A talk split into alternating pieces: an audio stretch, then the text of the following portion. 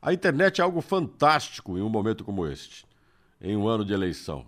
É divertido o bombardeio de informações colocados nas redes sociais mostrando o histórico dos candidatos que, lá no passado, criticavam aqueles que hoje são seus parceiros.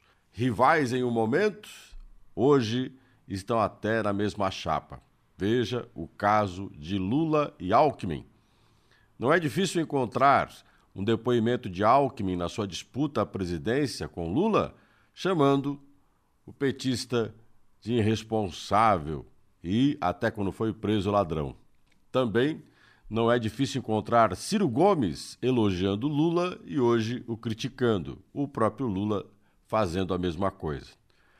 O atual presidente Jair Bolsonaro já teve falas de que o Congresso está contaminado por políticos profissionais.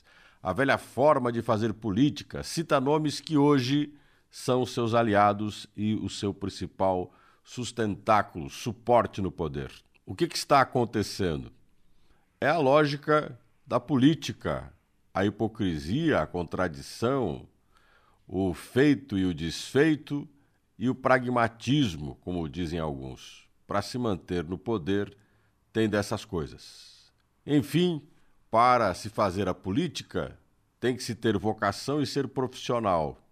Diria que tem que se ter estômago de avestruz, respirar fundo e posar para foto, com quem depois você vai trocar farpas.